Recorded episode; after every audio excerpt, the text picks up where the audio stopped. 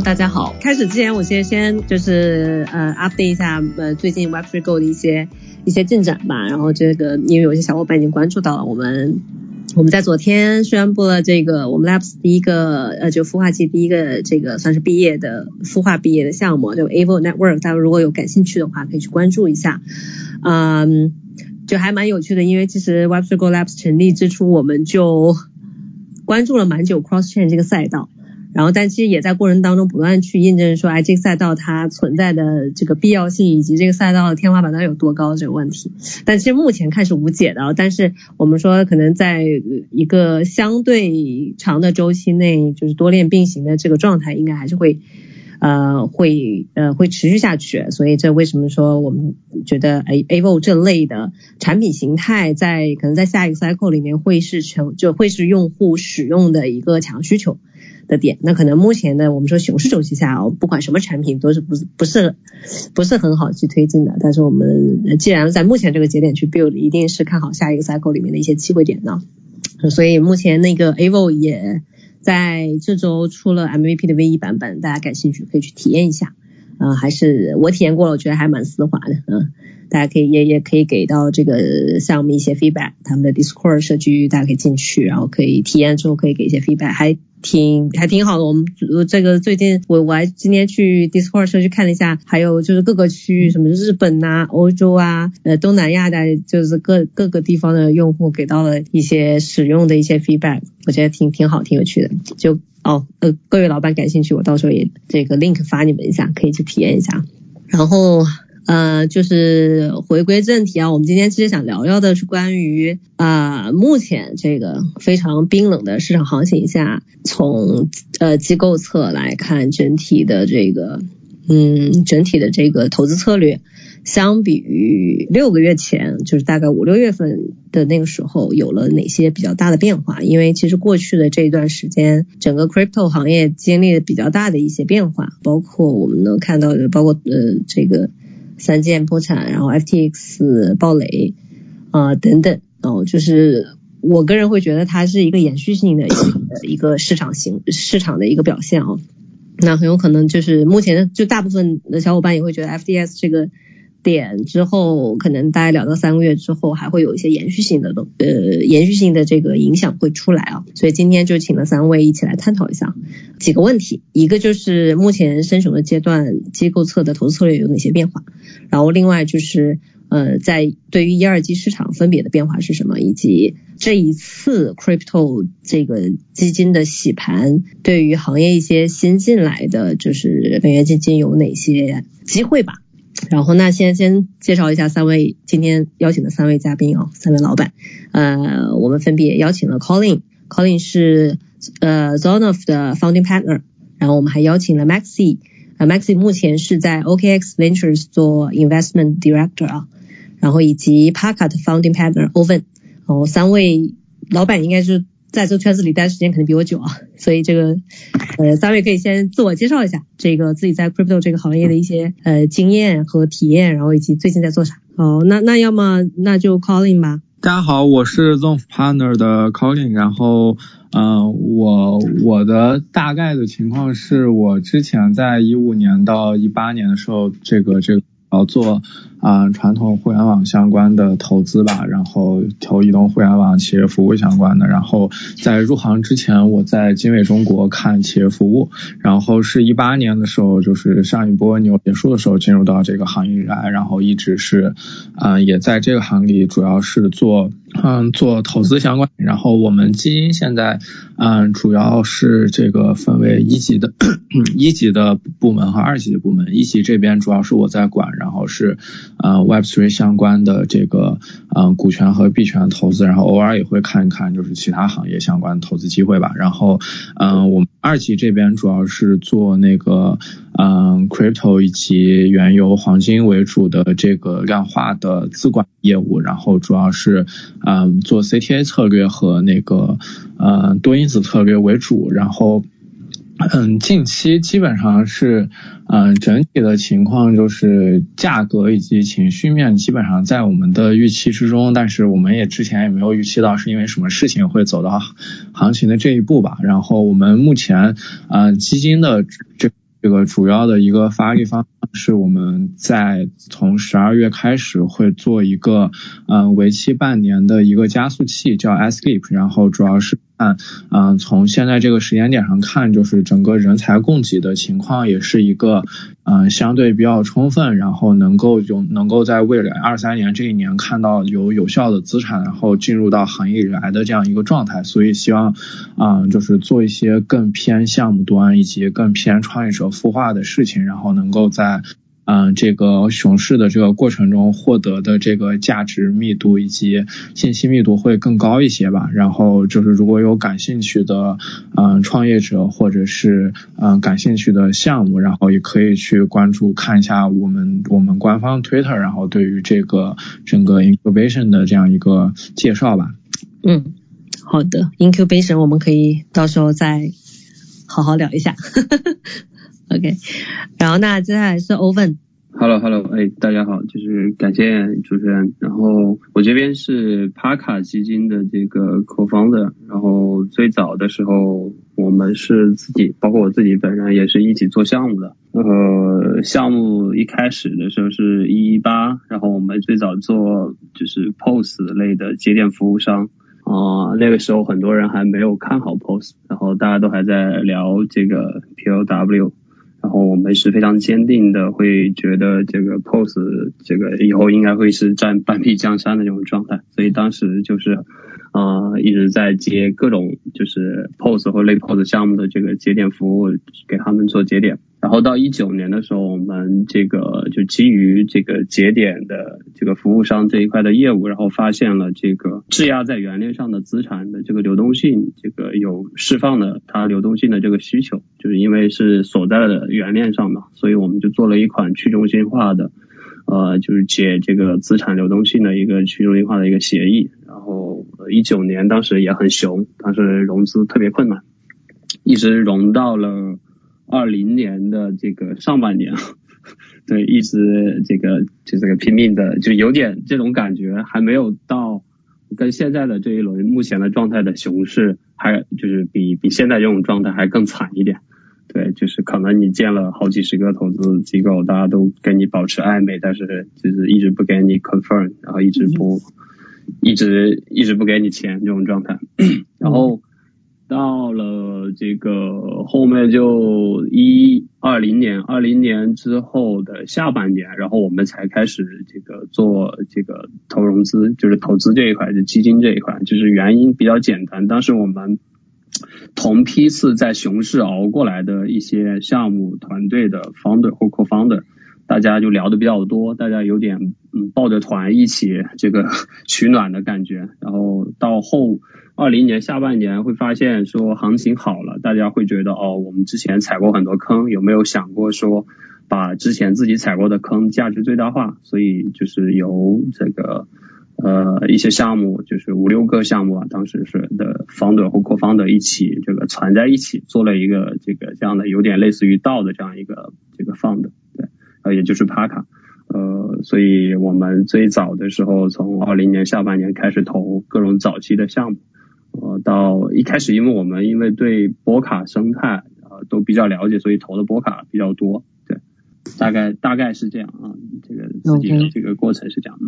也是从创也是从这个创业者走过来的，汤哥，对。对对对，OK，好，然后 Maxi，Maxi 现在现在可以试下声音。然后，然后大家好，我叫 Maxi，然后我是来自于那个 OKX Ventures，就是我们是那个 OKX 的那个早期的这个财务投资部门，然后二零年底成立的，然后到现在应该是两年，大概投了两百多个，不到三百个 portfolio，对，然后呃，主要以早期项目为主。然后我个人的话是这个一七年底一八年初，然后进圈，然后之前做做做传统 VC，然后呃这几年然后做过 VC，做过投资，然后也在交易所做过 listing，然后也就也自己做过一些项目，对。然后最近的话，其实最近呃这半年左右的时间吧，我们整个的呃节奏相对比之前，特别是比去年可能会相对来说慢一些。然后主要是也是在呃做些研究，然后呃再找一些早期的团队，对，大概是这样。好，谢谢大家。好的，哎啊，欢迎三位。然后那我们就进正题吧，就是今天我们围绕几个话题展开啊。首先还是从 F F T X 这个事情讲起啊，但我们应该今天不会太多涉及这个事情，但只是这个事情将市场目前带入一个比较稳定的升熊的状态啊。嗯，那呃，而且这个熊市其实目前的就我身边挺多的这个小伙伴对于这次熊市整体的一个预期呃也不是特别的好啊，就会觉得整体的时间周期会比较久。嗯，那大家呃，第一个问题就是呃，大家会觉得下一次回暖的时间大概会在什么时候？呃，比如说明明年年中的上海减半会成为那个时间点吗？那要么 Maxi 先来。啊，好的好的好的，谢谢主持人。啊，就是我自己是觉得，呃，就是这一次可能比之前几次熊市，特别是一五年或者一九年，可能确实整个宏观背景不太一样吧，就是嗯。呃，前两次或者前前几次比特币的熊市，整个大的经济周期还是在往上，或者说没有这一次这么差，或者有这么多不确定性吧。所以，呃，我自己个人的话，观测可能会有几个大的，就是呃几个主要的这个指标来看，一个肯定还是呃美国整体的货，美国那边的货币政策的一个转向，或者叫一个确定，然后整个大的经济环境。的稳定吧，就是因为很多人，包括特别是大的投行在讲明年的这个美国可能是整个经济是要走向衰退的，但这件事情就因为我不是宏观因为啊，所以我我我我其实不是我我不是很确定，只能具体看明年情况。然后行业自身的话，嗯，我觉得可能就是嗯怎么讲，就在熊市里面会出现一些反弹，就像一九年当时比特币从三千最高涨到了一万一万四吧，还一万三。就半年还三个月涨了四五倍，其实还就是内部反弹其实挺猛。对我觉得这种机会肯定还是会有的，特别是你熊市越长的话，其实里面的这种反复也会越多。对，但是我觉得像一个大的结构性的反转的话，可能还是要等到有一些新的叙事吧。就新的叙事是啥？其实大家也现在也都在猜嘛，对吧？不管是扩容也好，账户收项也好，还是 ZK 也好，还是一些像。币安最新的这 IEO 项目，就这种所谓的呃这种破圈引流外八转三也好，就总归要有些新的比较明确的叙事出来吧。我觉得现在可能大部分项目还都是在一个比较早期的阶段，特别是一些新叙事的项目，我觉得可能也需要一定的时间去去 build 去去完善。对，然后最后就是呃上海减半，这个我还真的。不是特别清楚是啥？你你说的是那个上海升级吗？还是啊，对，上海升级说错了，上海升级。OK OK，明白。上海升级的话，我我那个大概看了一下他们的那个呃，是就是前两周的那个那个那个会议嘛，然后看了一下纪要，我是觉得那几个点就包括最核心的一个是那个质押的提款就可以 withdraw。然后一个是那个 EOF，其实这两个是主要的。然后 Dunk Shard Pro Dunk Sharding 只有四八四四，但四八四四应该还没有确认会不会放在里面。所以我自己倾向于会认为，嗯，上海升级对币价的影响起码不会像今年九月份就是 Merge 的这一次有这么这么大的一个一一波一波行情吧。对我我倾向于觉得那个更多是一些呃就是更更纯粹的一个技术的一个。呃，一个升级，对我自己的看法。OK，好的，谢谢 Maxi。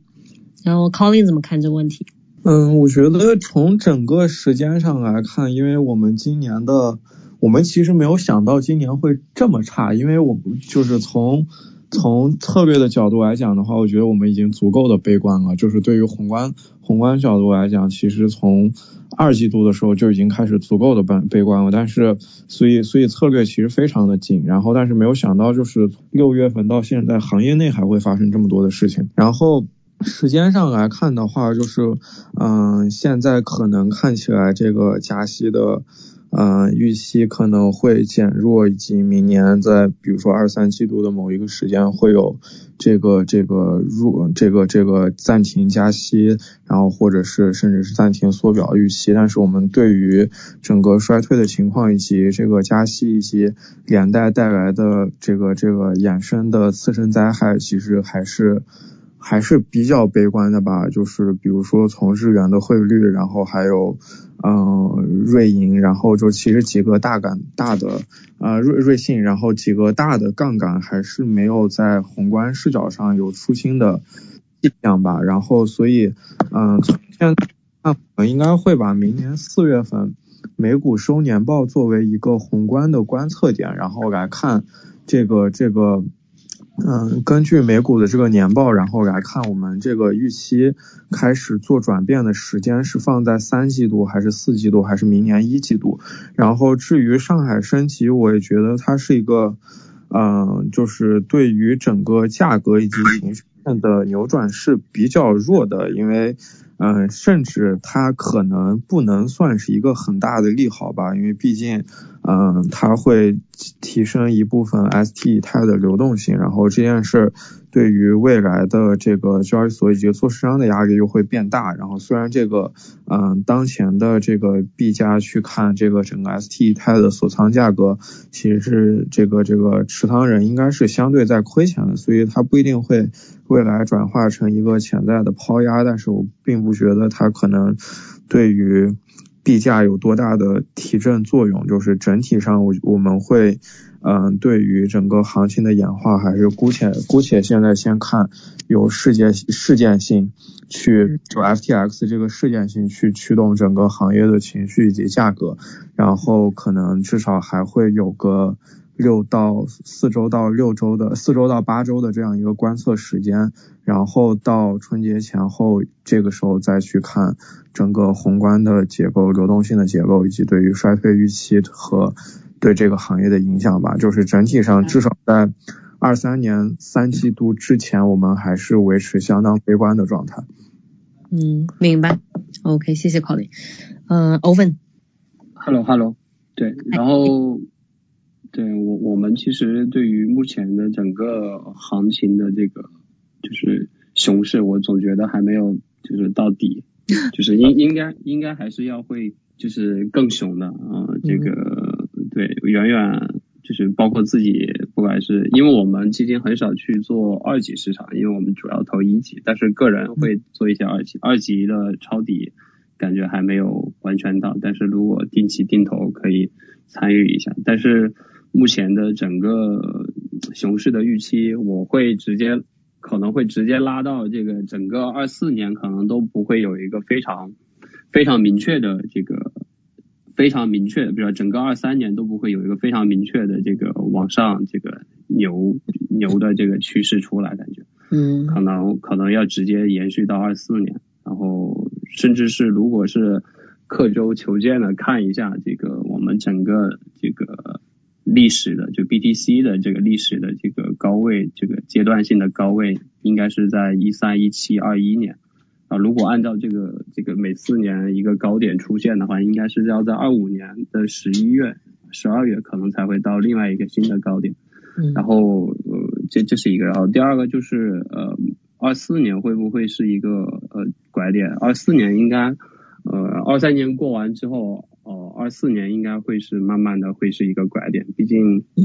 一是二三年底可能加息基本上就差不多，然后二四年又加上美国换届，对吧？然后可能会需要有一个非常更更积极的这个经济的状态，然后去刺激。然后，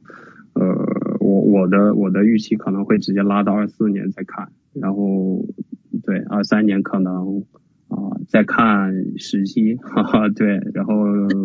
二级可能慢慢的入，然后一级一级肯定是不会停，因为一级反而是在二三二四这种年份是一个比较好的这个这个入场的时机。嗯，然后对于后面的这个升级，我其实跟前面两位老板的看法是一样的，就是不会有不会有什么这个决定性的这个影响的。嗯，但是这个 ETH 四年减半，其实实际上还是会在那个时间点能够带来一些转变的吧。就这这个是，其实是我我最近跟挺多朋友聊这个事情，就大家可能就是如果按照这个周期来算的话，确实就说到就就是扣到了你的你刚刚说到二四二四到二五年的那个时间阶段。行，那这样。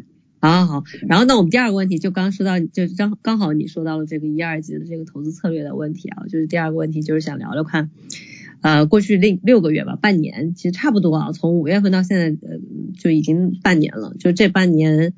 呃，大家在一二级的这个投资策略上发生哪些变化？嗯，呃，以及目前啊，就呃，我我最近一个季度聊到的一些机构，基本上都会在二级的比重会。加大，然后以及会更倾向在一级、一二级之间，他们更倾向于说去选二级的一些呃比较稳的一些龙头项目去去这呃去定投这些标的。然后这个问题就是第一，大家这半年的投资策略有哪些变化？第二，二级市场上呃目前各位比较看好哪些标的？原因是啥？哦，要不 Colin 先来。嗯，明明白明白，就是我们整体上的策略其实。嗯，因为我们我们整个基金是一级和二级的这个业务都有嘛，所以我们会把偏向的整个策略会。嗯，更偏向一个 hash fund，所以会以周期的这个轮动为主。就是本质上一级和二级对我们来讲都是一种金融工具。然后，嗯，这个行业比较有意思的特征是，这个一级市场的熊市会比二级市场的熊市晚来半年。然后，那这个同样的一级市场的牛市也会比二级市场的牛市晚来半年。然后，并且就是从交易的角度来讲的话，一级市场的资产这个它是作为一个。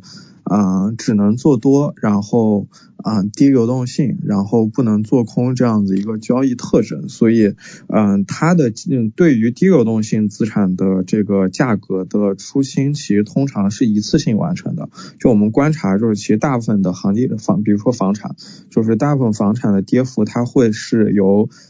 在某一个月或者是某两个月一次完成大就是大幅度的价格下杀，然后比如说就是一个城市可能在一个季度内跌了百分之二十，然后它会在剩下的一年到两年的时间里都处在横盘或者阴跌的状态，但是跌幅很小。然后所以嗯，这个从我们的角度来讲的话，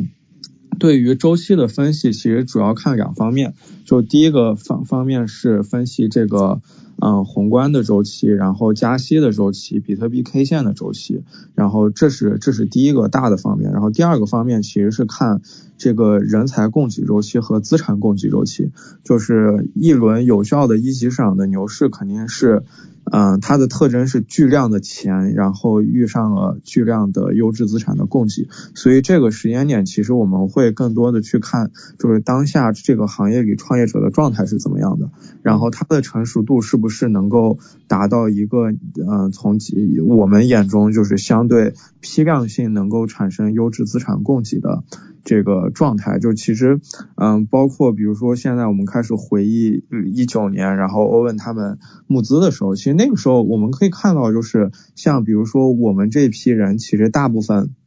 这个都是一七年年底、一八年年初，或者最再迟一点的一八年年中这个时间点入场，就其实。当时这个这个看到一九年年底，看到我们这批人，可能有的人在做基金，可能有的人在创业，然后就无论嗯，就是手上的流动性怎么样，过得好不好，能不能融到钱，其实我们在这个行业里基本上已经待了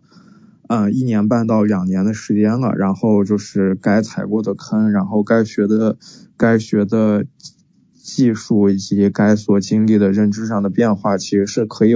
呃，完成一个就是在对在做创业这件事是一个相对成熟的认知状态，所以就是回过头我们现在看，就是大部分的创业者其实是去年的下半年，可能因为 NFT、因为游戏、因为元宇宙、因为道这些关键词来入场，然后那可能这个过程中，嗯，本质上近二二年从创业者转变以及他们心态上的变化和我们一八年所经历的事情没有太大的变化。就是我们其实现在也在等，就这批的成熟的时间点可能会在明年春节后到明年的二季度之间，会大家会达到一个相对，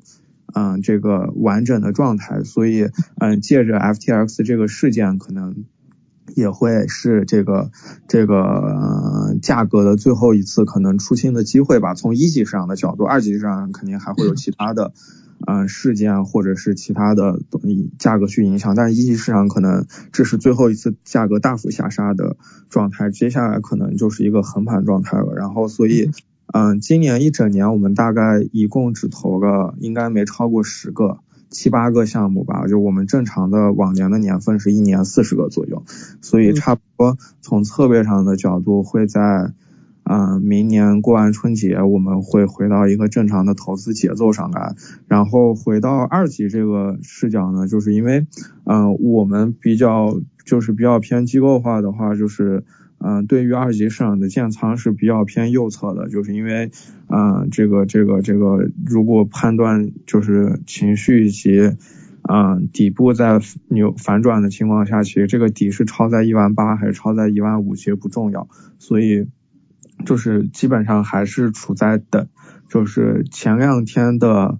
嗯，规划可能我们会在一万五到一万六这个区间建一个三成左右的仓位吧，但是就是大的仓位还是继续在等，就是嗯嗯，当下的这段时间甚至未来的半年时间里，就是所处的位置以及所处的。状态比那个绝对的价格要重要一些，然后，嗯，对于山寨币的这个建仓，我们也基本上会打到这个明年的二季度之后，因为本身这个这个从从当熊市反转到牛行情回暖的这个状态里，肯定先是主流币先涨，然后第二一个是这个这个二级市场的这个。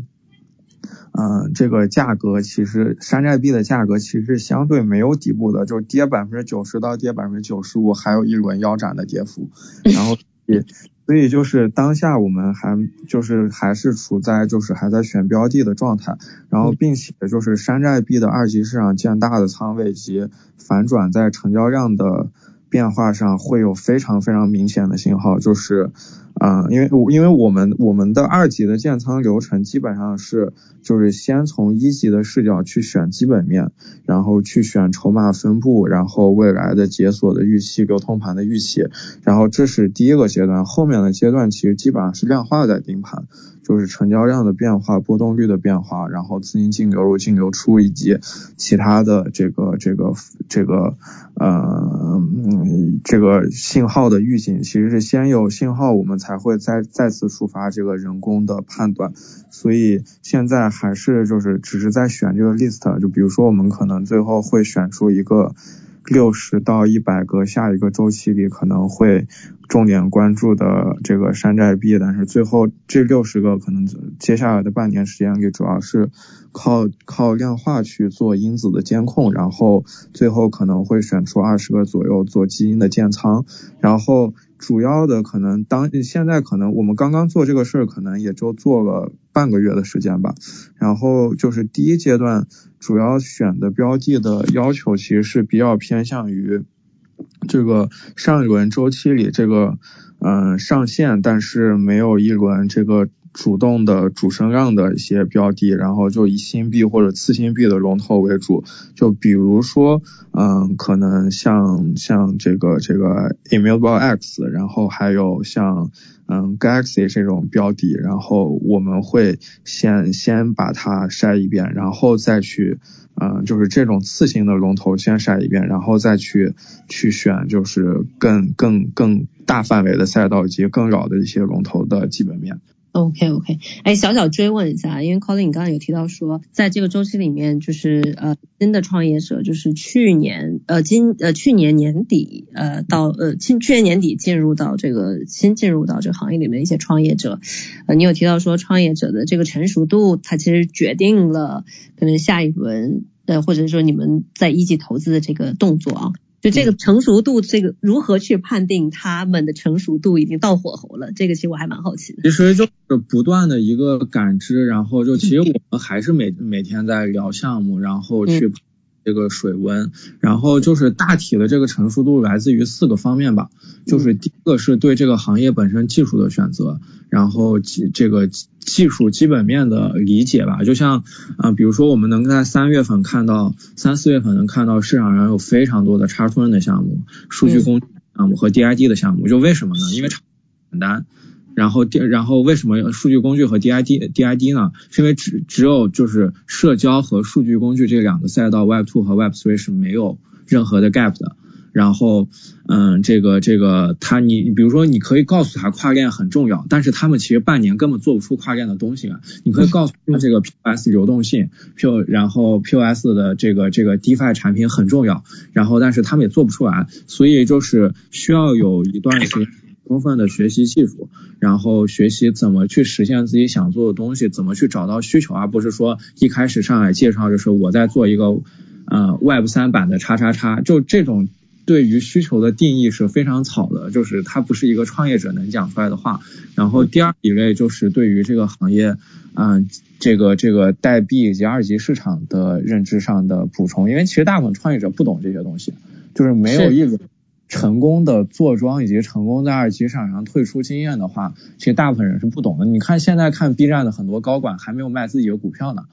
就是就是这这些这些都是就是正常的现象。所以，但是这个行业离离二级又很近。然后第三一个状态就是对于钱的看法就是自己。也会亏钱，就像我们一八年也一九年也在亏钱，就亏到后面自己没钱了，公司融不到钱还怎么做？就是这这也是一样会出现的变化，然后。嗯，这个尤其这个行业里，你大部分的风控去来自于，其实来自于你的信任嘛，就没有什么任何合规的东西可以帮助你去保护自己的投资人的权益或者自己钱的权益。然后，嗯，在越在熊市底部还在市场上融资的项目，那这个人特征就的有几个特征嘛？第一个是他对自己做的事儿非常有信心，然后第二一个是他韧性很强，然后第三一个是他走投无路。就是越越没有钱的人，其实才越越会有动力赚钱。就是满足这三个特征，就是就是就是他就是过个过个最差的日子之后，往后都是好日子。其实他的安全垫会。高很多，就是嗯，你比如说，就是如果做投资久，在这个行业，比如说投，就是见过几百个项目或者投过几十上百个项目，其实你最后统计下来，大部分项目的亏钱的原因都是项目方装死或者 soft rug 这种这种状态，就并不是说他做错了事情，搞崩了某一个产品的环节，导致公司亏个大钱，然后加了杠杆这些，就其实就是装死，就是赛道的热点一过，然后他就不搞了。然后他其实他说他还在搞，但他也不上币，他没有任何的变化。然后所以就是越在底部的话，就是它的韧性、品性都会是对机构来讲会是一个更可靠的状态吧。就主要是这三个三个感知面的东西。嗯，好的，就这个我觉得这还蛮形象，就基本潮水退后退掉之后就知道谁真正还在做事哈。OK，然后那那接下来欧文吧，就是欧文可以聊一下，就你们这半年在投资策略上的一些变化，以及嗯二级市场你们目前在选哪些标的？好的好的，就是感谢 Colin，我也学到了，知道吗？我们都学到了。其实我们相较于就是就是非常专业的机构来说，我们其实更偏向于呃 Founders Fund 这种感觉，所以我们更多的是从项目的角度去看。具体的这一些新的一级的项目，呃，就是资资资资本方的这个角度可能会相对少一点，呃，就是怎怎么说呢？就是对于这个创始人、创始团队的这个聊完之后，他们自己的专业度啊，就像就像刚刚 Colin 说的，就是第一是技术选型是不是呃比较符合当前或者接下来市场发展的。赛道的这个方向的，然后第二个就是说，就是项目的创始团队他们自己之前的这个一些经历背景，然后我们其实还是挺看的。呃，如果是没有相关的一些经历或者相关的一些背景，或者说自己做也好，或者跟着一起做也好，其实如果纯从 Web Two 转向了 Web Three 来做这些项目，我们其实还是会有迟疑的状态在。不管你是之前有啊，在在阿里还是 在百度或者在什么大厂，啊，我会觉得他们两个的这个做项目的这个很多的这个选择，特别是呃一些节点的把握跟管控上面是有很大的差异的。呃，这个第三个是他自己这个项目团队，特别是主要的创始人他自己的这个适应能力、韧性跟学习能力是否足够的。足够的强跟足够的快，呃，有很多东西在一开始做的时候，或者是一开始呃这个立项的时候，可能是这个方向，但是其实就像现在我们所有人都没有明确的这个接下来的一个周期到底是什么样的这个结构或者说赛道去引领下一个牛市，呃，可能在做的过程当中有有足够的这种捕捉的能力，然后自己的。呃，相关性，然后再去做一些呃对应的调整，这个是非常重要的。就跟最早投我们项目做节点服务，就是的这个这个这个就是 POS 这个节点服务商的呃几个老板，一开始投我们那个其实是没有给他们挣到钱，也没有回本的，一直等到我们做的呃第二个去中心化流动性的协议。然后给他们带来了巨额的回报，然后就是在过程当中，我们在不断的去调整或者寻找新的方向，我觉得这一点还是挺重要的，呃，所以我们在做一起投资的时候，呃，也不断的再去不断的再去衡量，啊，目前的这个阶段其实反而对于。我们来说，对于投资机构来说，是一个非常好的时期去看一级的很多项目，呃，因为呃，相较于呃二零年、二一年，特别是这个就是高估值，大家都基本上砍了很多，百分之五十、百分之多少、百分之六十，甚至是接下来可能熊到明年的话，可能还要继续砍，呃，这个价格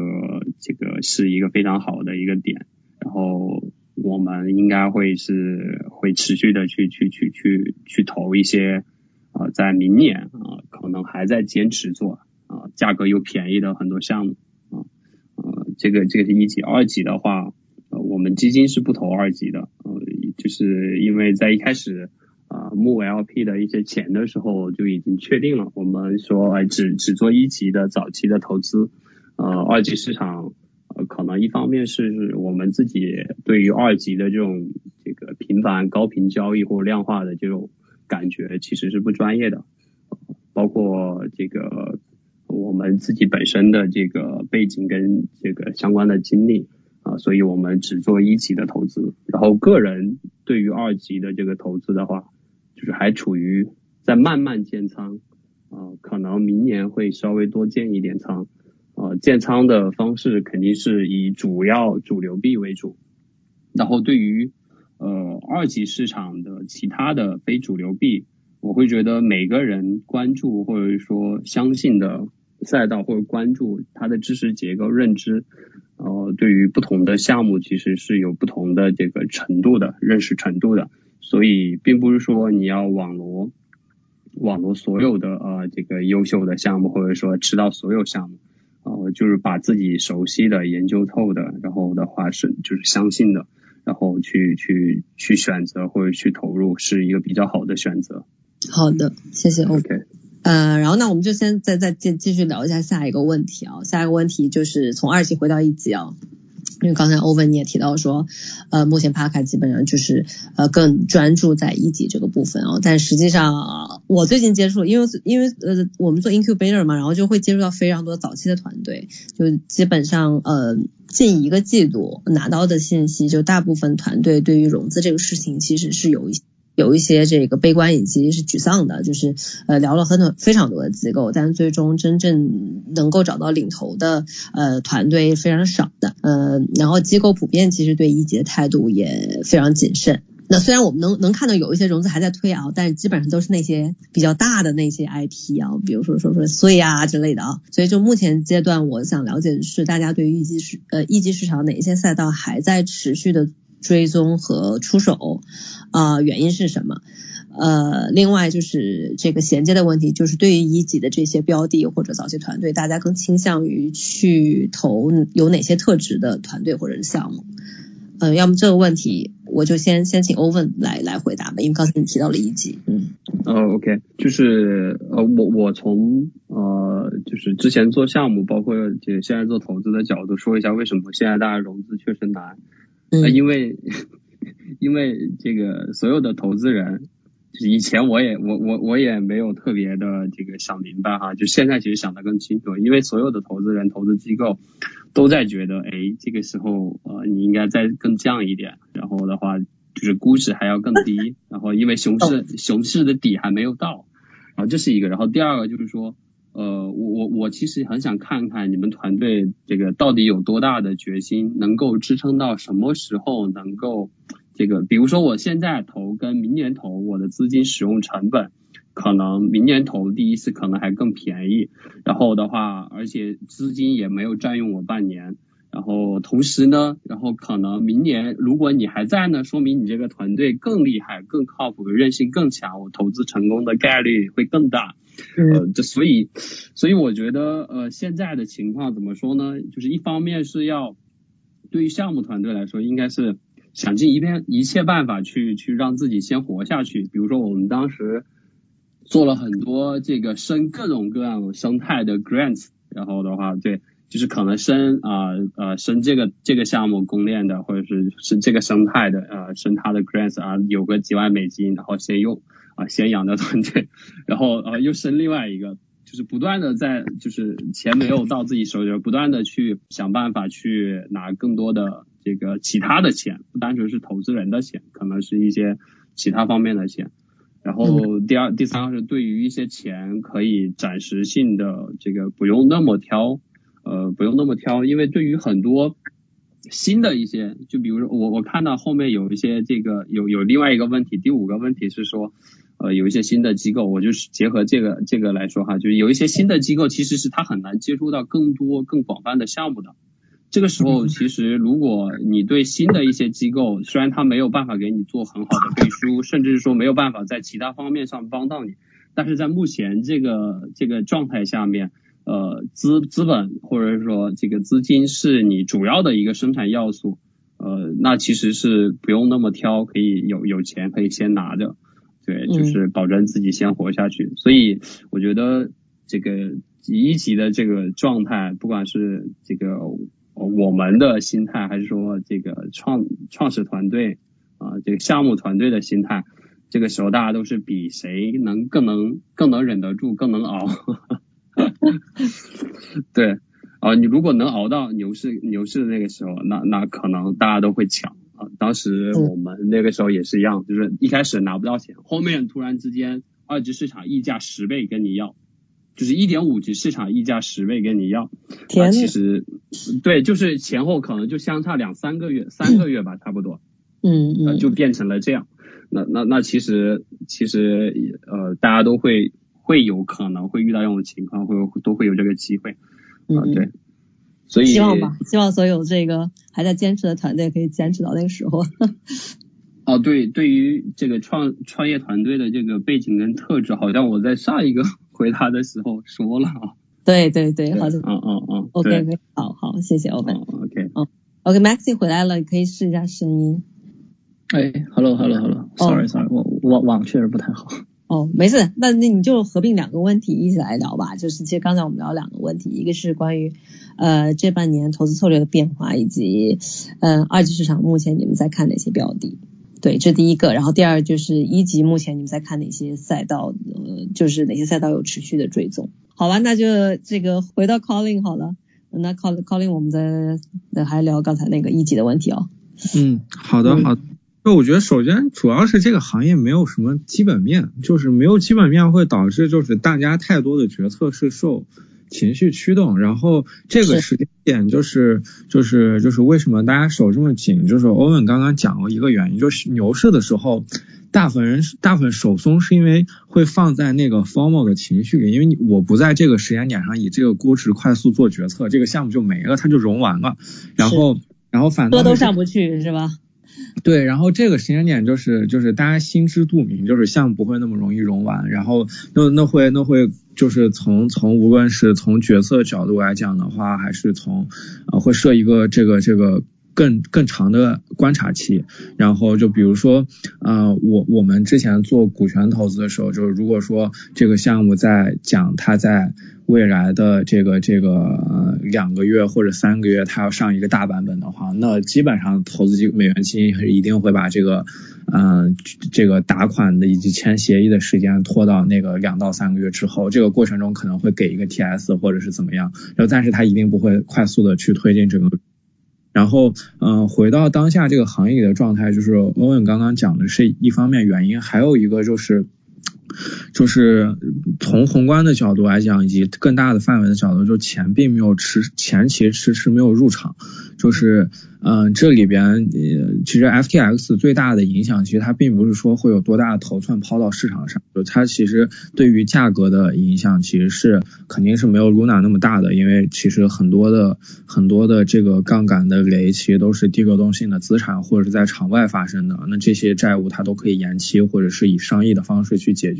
但是就是这个清算的头寸不会抛到市场中来，然后但是这件事它本质上其实会更大的影响，就是就是这个。个外界的钱对于这个行业怎么看？然后这个犹豫度会加深，这个这个行业这个增量资金恢复或者存量资金稳定下来的这个时间预期会变得更长。所以，那换一个角度来讲的话，其实就是它在影响基金的 LP，它并不是。像基金本身的决策，就是我们已经在这个行业这么多年了，肯定从信心的角度还是从认知的角度来讲，不会因为出现这样一个事件，然后来导致我们不投或者怎么怎么样。其实它会影响 LP 的信心，然后从而影响整个一级市场资金的流动性。然后这是一个，呃，一个就是我觉得这个这个包括这两次事件产生的一个影响吧。然后回到就是我们现在在关注什么，就是。这个这个呃，这个牛市的投资顺序，投资是有顺序的，就是就比如说我们会现在把游戏类的或者是 NFT 类的项目稍微往后顺一顺，就是就举一个例子，就是我们现在当下去投一个，比如说 NFT 协议类的项目，就是它可能两轮融资在融的比较顺的情况下，能融个。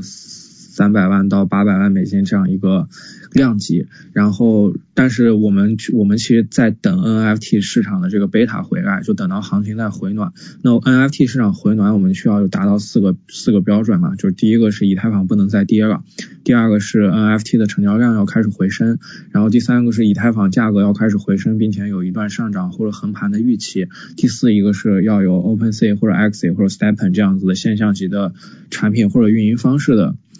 出现，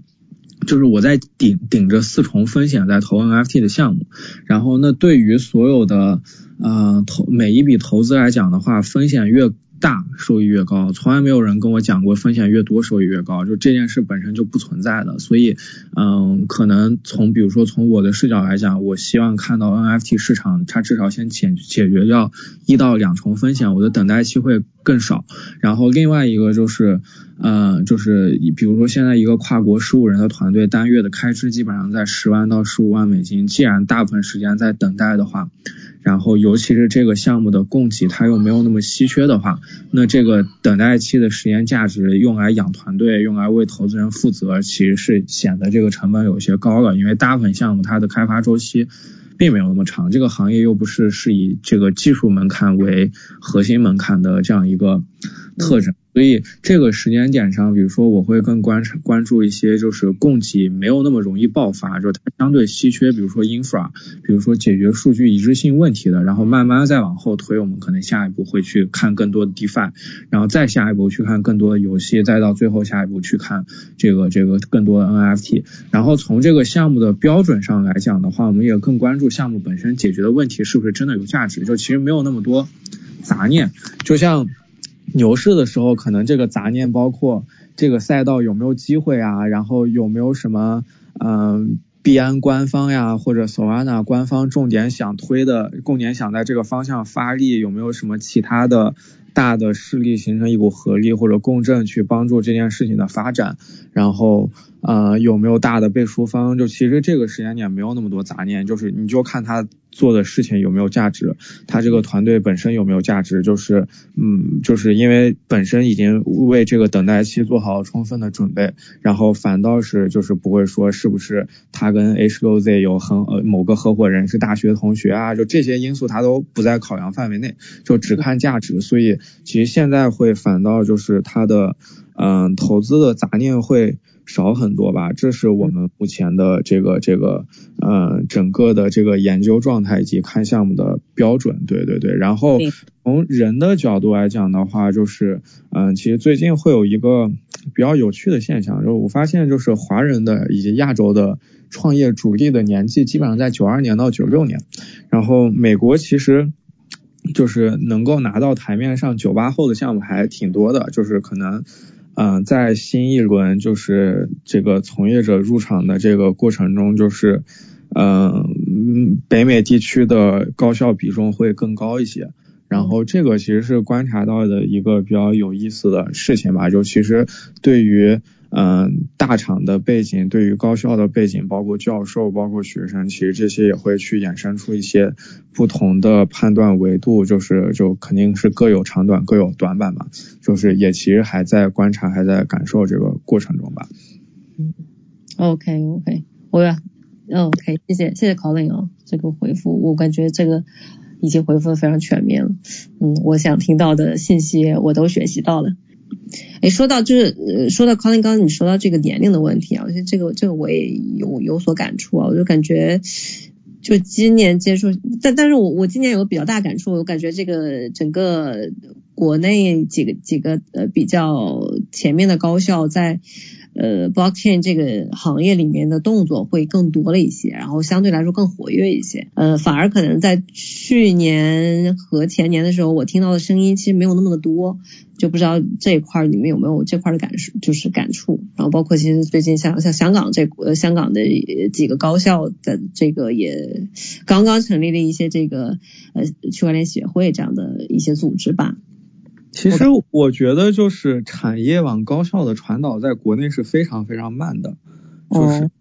是可能外界比如说外大厂 Web Three 已经非常的火热了，其实其实很慢的才会传导到高校中去，然后包括包括其实我觉得。嗯，就是这一批，其实国内的本科生里边并没有产生出非常优秀的供给，我觉得跟跟疫情以及本身的实践也有挺多关系的。就是其实，比如我上学的时候，我大二的时候公司已经融到天使轮了，但是但是现在的学生其实没有没有这种。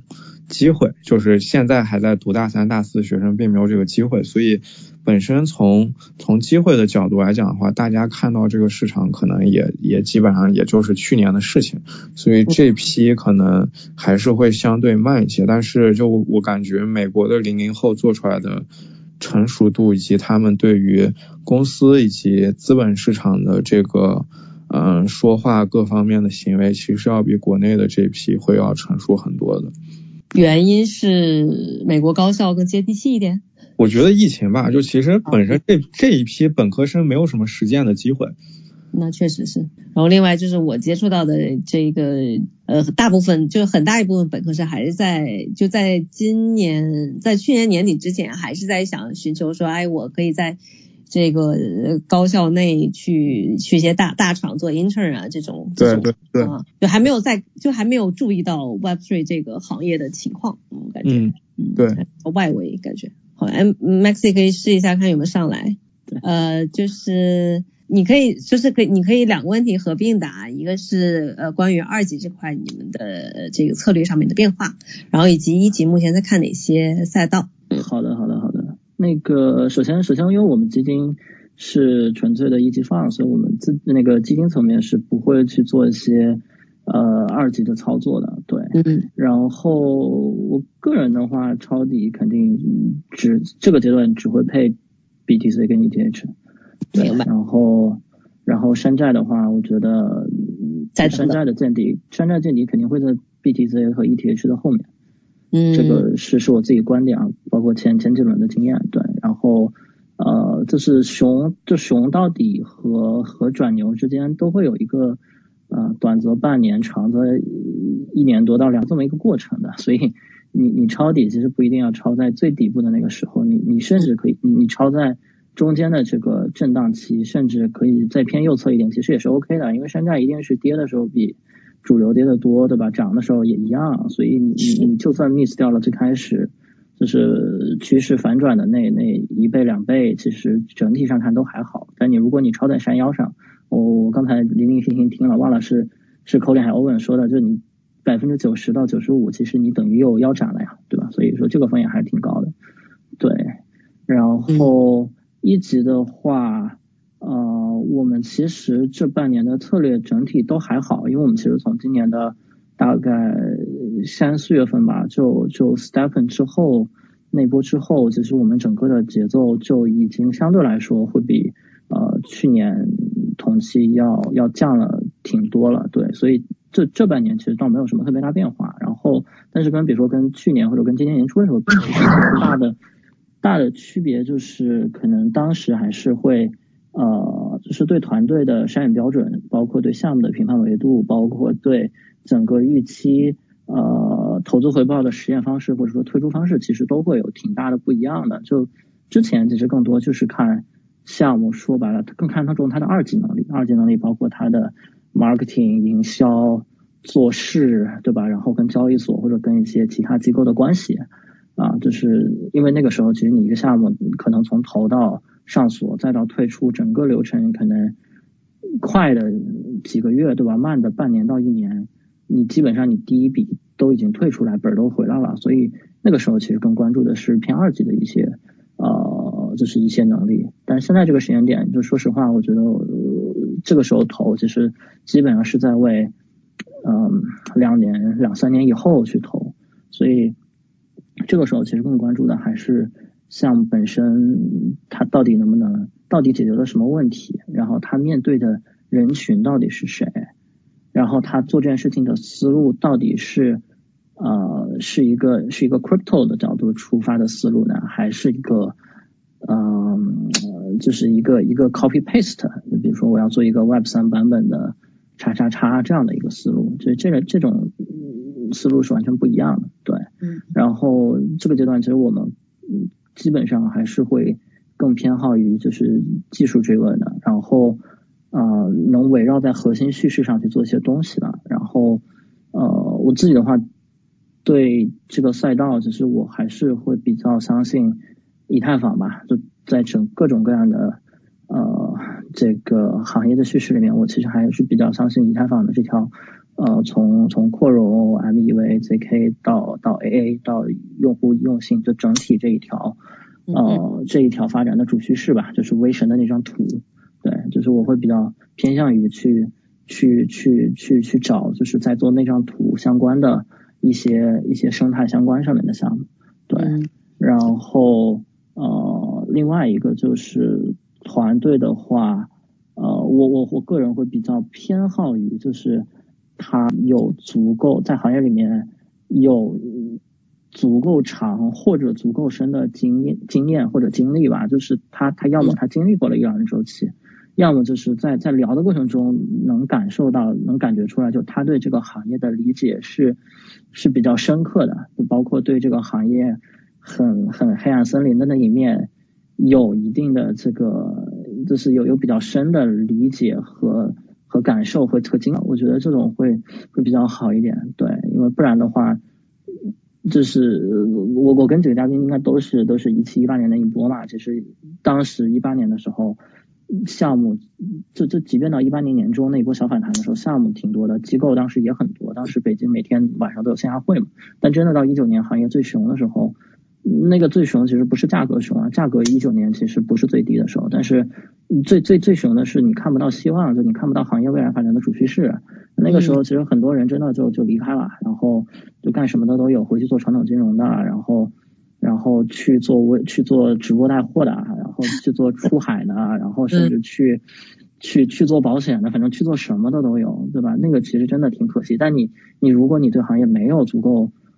深的理解和经验的和经历的话，其实你在最穷那个时间点确实很难坚持下来。嗯，哎，我有一个这个这个小小问题啊，可以想追问一下，因为这刚刚大家都提到关于团队的这个能力能力特质或能力背景这块的问题。据我了解，其实有些团队其实做，比如说做技术做产品出身，他们可能确实对于啊，比如说二级或者是说我们说这个做事方面是没有经验的，这类的团队大家会怎么去评判？就是。这会成为一个核心去判断我要不要出手的一个核心因素吗？还是说这个能力测是可以后期再去补上？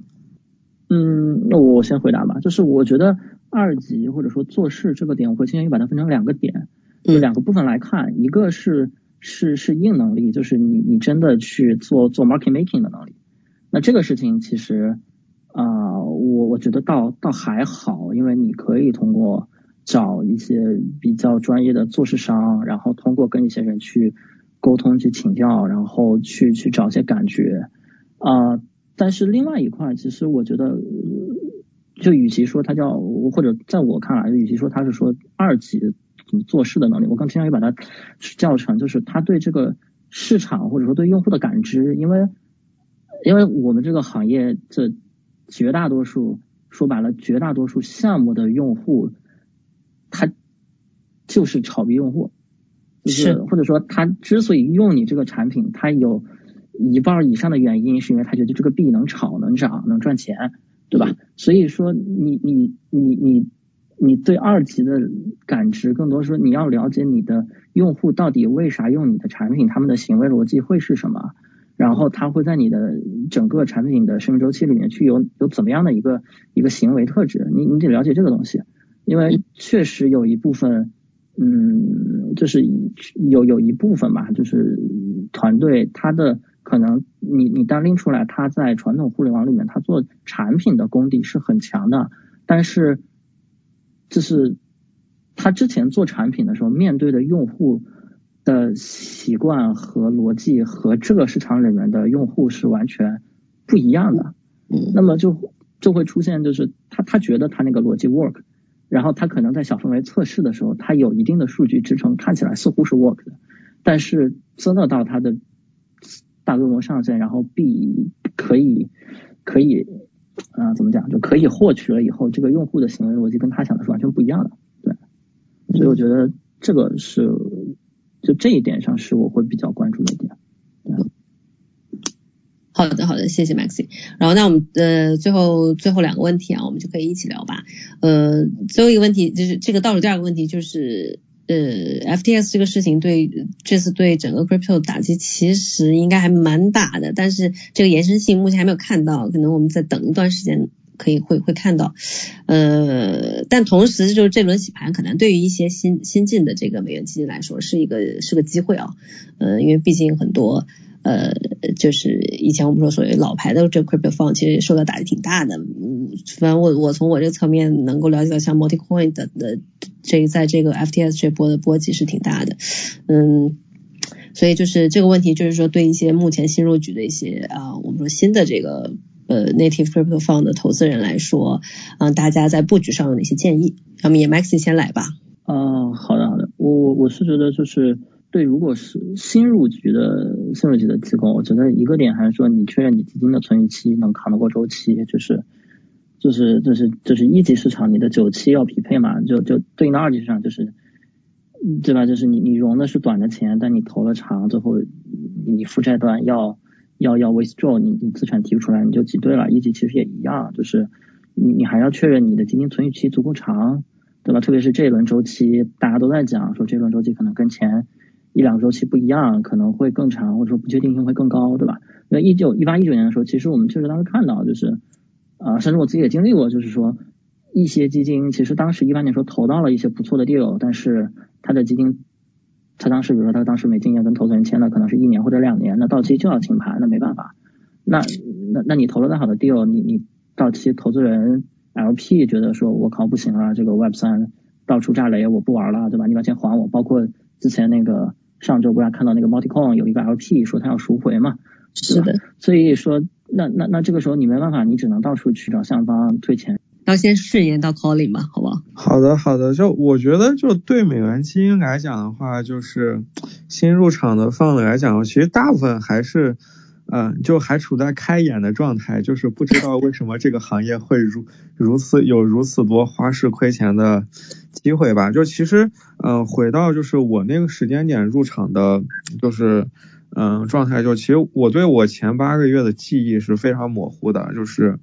嗯，我就当时我就觉得全是骗子，然后。就我一个都没有办法出手，其实很多传统的投资人入场，然后再到这个行业，其实也是一个状态，就是一开始的谨慎会会会其实减少很多的。嗯，亏损，然后就是我觉得势必，嗯，这个这个建议，第一个就是就是去试着去理解二级，就是因为本身，呃，我们过往所讲的这个价值投资需求分析这一套东西，它在整个，如果我们把投资看成一个交易的话，就它在整个交易体系里其实是非常狭隘的，就是就是我说就一级市场特征就是长线做多不能做空，资产流动性低，那其实我们把这三个三个。多空流动性，然后成交量这三个关键的交易指标放进来，就是其实它还有很多个维度可以去延伸。然后但，但就是在这个行业里，它会有各种各样的维度，然后全部所有的交易行为都会在这个市场当中发生。然后这个行业一级市场也比较有意思的一点也是，就是它把传统金融的每一个环节去拆开做了，就是你其实，在每一个环节中都能赚到钱。就是传统的。传统的这个这个金融是受限制于法规或者受限于这种历史的格言，它不是把不是会把每一个行节环节都拆开，然后所以嗯，所以这是一个比较大的变化吧。然后第二一个就是我觉得是嗯，刚刚嘉宾提到就是存续期很重要，就是尤其是你的流动性和你的管理的资产嗯要匹配，就是过往的一级市场的基金管理其实是。嗯，一是它的流动性比较低，然后，嗯，第二一个是它的基金结构比较固定，然后这个行业里其实，嗯，无论是一级市场，然后二级市场建仓山寨币，或者甚至在一一点五级市场上把原本的份额出掉，就其实这些都是，嗯，相对比较常见的方式，甚至是可能一部分代币是通过 staking 或者是。嗯，这个这个质押来获取的，然后这些方式其实它都会是一个相对比较复杂的这个结算以及资金管理和流动性管理的这样一个体系吧。对，然后是哎哎，刚才其实那个问团队那个问题，我也想问一下你，就是你会觉得这个团队对于这个二级的经验你会比较看重吗？不重要，就是现在吧，就我刚说，我现在做投资没有杂念，就是牛市的时候它会重要，就是我觉得二级也拆拆成两。方面吧，就第一方面就是 K 线，然后这个这个资金管理、流动性管理、筹码计算。嗯嗯啊，对对，就是就其实嗯，二级市场能力它也分为两部分，就是第一部分就是 K 线，然后其实这个过程中谁最懂呢？就做市商最懂。但是你换一个角度来讲的话，就是我们去把去从向方的角度来讲，还是做商角度来讲，它一共赚两部分钱。第一部分钱是把盘把蛋糕做大的钱。然后第二部分钱，所以就是这个过程中，就是项目方和做市商本质上它是对手盘，而做市商其实它本质它更多的去提供，它赚的是一个信息不对称的钱，因为市场上没有人会知道做市商是怎么赚钱的，就像我们。今年上半年一直觉得就二级市场三傻疯狂在给一级市场抬估值，我们也不理解他为什么要以这个估值去进去，就就 Jump Trading、三 AC 还有还有这个这个阿尔米达这三家，你后来后来想一想，就是这三家赚钱的方式和我们这种嗯就是传统一级基金它赚钱的方式也不一样，所以其实，在大部分场景下，它并不是很 care 它获取那个筹码的价格。他要的是那个筹码本身，他后续是在靠其他方式去赚钱，所以本身，嗯，这个这个做市商的。嗯，信息价值是很高的，所以这会导致就是很多项目方他不知道怎么去操盘这件事儿，就是但是这个过程中其实只要有人跟他讲，他会很快的悟到这套东西该怎么操作，就是嗯，所以所以这就是我们对于这个项目方本身的二级的第二个能力，就是他本身是不是有足够强的学习能力以及，呃以及坐庄思维和政治思维，就是我观察下来就挺有意思的，就是我投的华人创业者。最最喜欢的那几个项目有一个共通点，就是他们在大学的时候都去过朝鲜。然后就我没有想明白这个问题是什么，这这个这个点的原因是什么？就中间有一度我会发现，就是我比较喜欢，就是创始人在很年轻的时候具备比较好的史观和政治观。然后，然后这个这个他们在大学期间去过朝鲜，我觉得是一个就是表面现象，就是其实更更深层是他们有比较好的政治观，政治本身其实是。做立场分析以及呃不同立场上的利益分析，所以就是在这个过程中，就是如果有比较好的这种这种思维的话，就是对于各方的利益诉求，对于各方的行为动机，包括对于产品分析、需求分析、上下游这这些东西，他都会学得很好。然后那自然他上手二级这套东西，在获取一部分的信息之后，他上手这件事的速度也是很快的。OK，学到了，要么欧文吧，欧文吧。哦，好的，好的，嗯。啊，对我我我接着 Colin 就是刚刚讲的那个政治观，其实本质上来说是权衡各方利益的这个这个底层的逻辑，就是二级，就是所谓的二级的这种感知，它其实是在权衡就是各方利益，就是我我们在做一个项目的时候，其实从融资开始到一直到二级市场流通。呃，包括我们自己团队本身，团队的其他成员，然后包括一二三四次融资的各个阶段的融资的机构，到做市商 M M 的这个市值团队，到我们的最终这个四这这个二级市场这些散户，它其实呃，它其实本质上来说，如果如果要去看的话。呃，除了本身这个蛋糕不断在做大的这个基础上哈，就是其实是在切蛋糕的这种利益分配的这种方式，呃，所以我觉得这种这种感受或者这种感觉，呃，是需要去是是需要去经历一些事情，包括是需要去学习的。那这个学习其实就比如说团队里面有一个经历过的，或者说切切身感受很很深很深刻的这个 advisor，其实是会有比较好的帮助的。呃，如果如果是茫然的去扎进去的话，呃，基本上是要交学费的，对，特别是特别是 这个这个上市之后，呃，交还是要交很多学费的，呃，交给一些做事机构的啊啊，这个市值团队啊，很有可能你本来是作为一个创业团队，你本来是除了这个这个项目增长，然后你本来在市值里面可能除了维持流动性，可能还会有一部分收益。到后来会变成了你做所做的所有的工作都变成了为市值团队打工了。啊市市市值就可以把你所有的这个利益吃掉了。啊这个是会出现很多这种情况啊我我会觉得啊自己辛辛苦苦干了好几年对。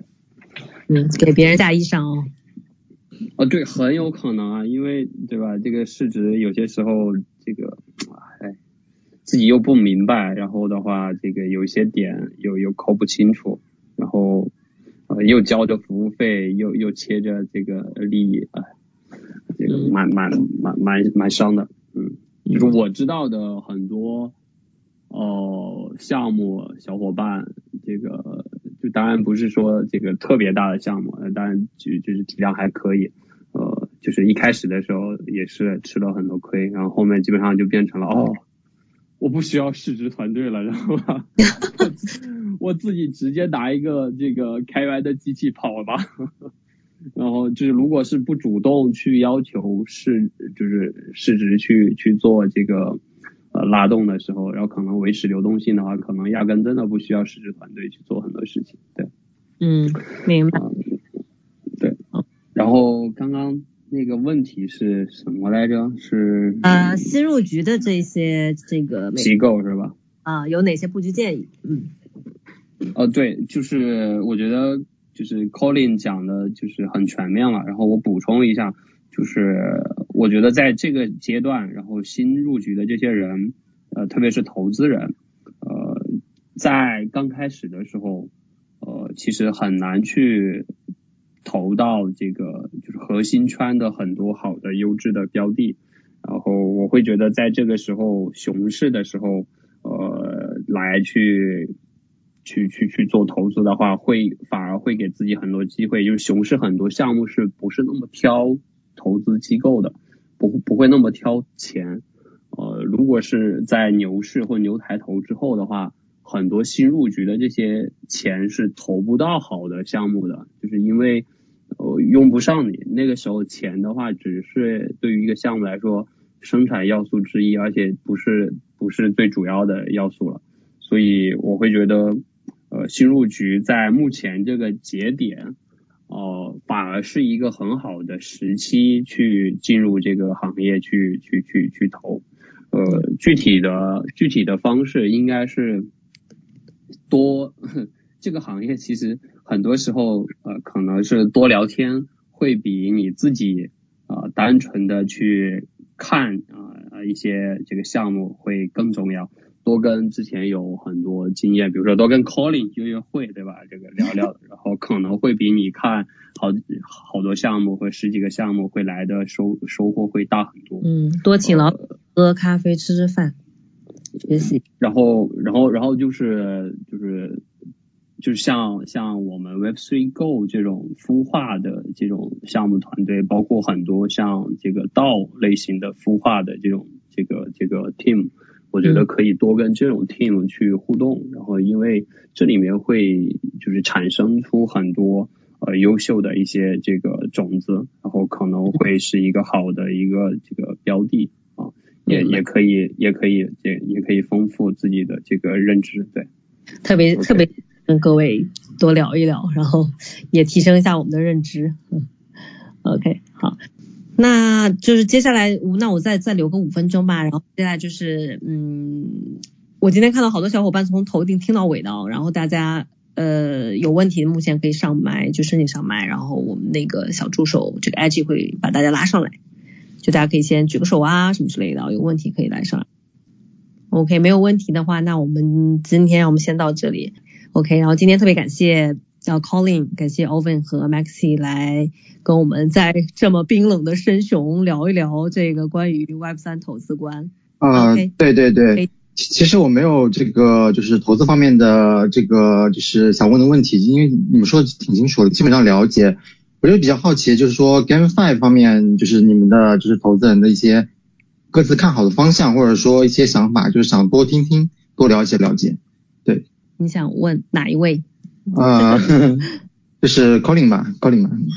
好的，好的，可可以听到吗？听得到，听得到。可以。就是就我我其实，嗯，我对 GameFi 看的不是特别多啊。就是我讲一下，我看这个赛道的心路历程是怎么样的。就我是在去年四月份的时候开始系统性的看这个赛道。就当时原因很简单，就是，嗯，我觉得 NFT 不应该从艺术里或者 Collection 这个方向起来，因为这个方向。它没有什么创业者，或者创业者都比较弱。然后我就是觉得游戏它的创业者很强，然后这个这个有这个无论是从动机来讲还是能力来讲很强。所以那个时间点我就觉得，如果牛市还能继续，游戏应该是一个比较比较有大概率可能会成为支柱型赛道的这个方向。所以我就。顺着投了，然后投完之后，我发现这批没怎么赚钱，就是因为我投的时间其实还挺早的，然后也又在爆发期之前，我自己炒币也买 X，我也没拿住，然后所以就是后边我在复盘下来这段事情，就是我觉得，嗯，我们整个整个过去的历史过程中，我们出现了三三段，就是。快速厮杀的创业浪潮，就第一个是 DeFi，然后第二是游戏，第三个是插托，然后这三个特征就是会导致，就是其实很多好的东西它会被一些差的东西埋没掉，因为差的东西比较赚钱，就比如说 DeFi 是受二池去影响的，就是呃这个挖挖矿的二池，然后这个。嗯，这个，嗯嗯，游戏这个过程中，就大家会迅速的发卖 NFT 白名单测试，然后卖币，然后一轮收割，就这轮整个整个周期不超过两个月的时间，就这个过程中，我觉得会掩盖掉就是这个行业发展本身的。本身的就是我们可看到一些亮点或者机会，然后就比如说，其实我去年冬天会比较看好这种类似于 Dark Forest 的这种的博弈性的游戏，或者包括呃，我会想这些这些，嗯，比如说是不是这个，呃，RPG 游戏可能只适合东亚人玩，是不是？比如说外国人。不会很喜欢 RPG 游戏，就会有很多的看法或者假设，但是行情都没有印证这些东西。所以就是当下我我我我个人对于 GameFi 的看法，就是我觉得还是很重要。就是就是因为如果说我们觉得整个行业的发展用户量角度来讲的话，还有下一个五倍十倍的话，那这件事它大概率不会是 NFT。就我觉得游戏这件事儿就是，嗯，这个这个过程中就是它还是很重要。就是比如说下一轮周期里面还还看一个五到十倍的用户增长，或者是嗯发展的话，其实它大概率不是靠不会不太会再靠 DeFi 来完成了，因为 DeFi。一方面是已经比较接接近天花板了，第二一个是它对于这个它的学习门槛以及资金的使用门槛实在是太高了，所以那这个时间点我们还是要想一个什么东西能推它再有五倍十倍。那游戏其实是一个相对比较大概率的东西，但是呃上一轮的这个游戏的爆发给我们可验证的东西太少了，就比如说呃我我个人可能现在会有些假设，就是就比如说我会比较看重嗯一个游戏对于对于某一个地域或者地区的影响力，然后或者我比如说可能会比较看上看重对战性的游戏，以及比较看重纯链上的游戏，或者是比如说能会看重这个率先能够走通工业化买量以及获取用户这条路径的游戏。就这些懂你的意思，都是的方向。是，但是就是我我觉得。嗯，我没有办法在这个时间点做出更深、更深或者更明确的 insight，就是还是需要这个行业本身再了解了解。对，那比如明年这个时候会有些 insight。嗯，懂懂懂懂，我觉得 Colin 说的很很不错。其实上我当时在二一年初，对，就是那时候 NFT 那一波刚刚爆发的时候，我就已经说它确实是这个样子，就是说艺术方面、收藏方面。它的空间是极为有限的，真正深入的是在它的游戏资产这方面，因为它是天然跟游戏相结合的，然后包括后面的 DeFi 的这个相对成熟，又给了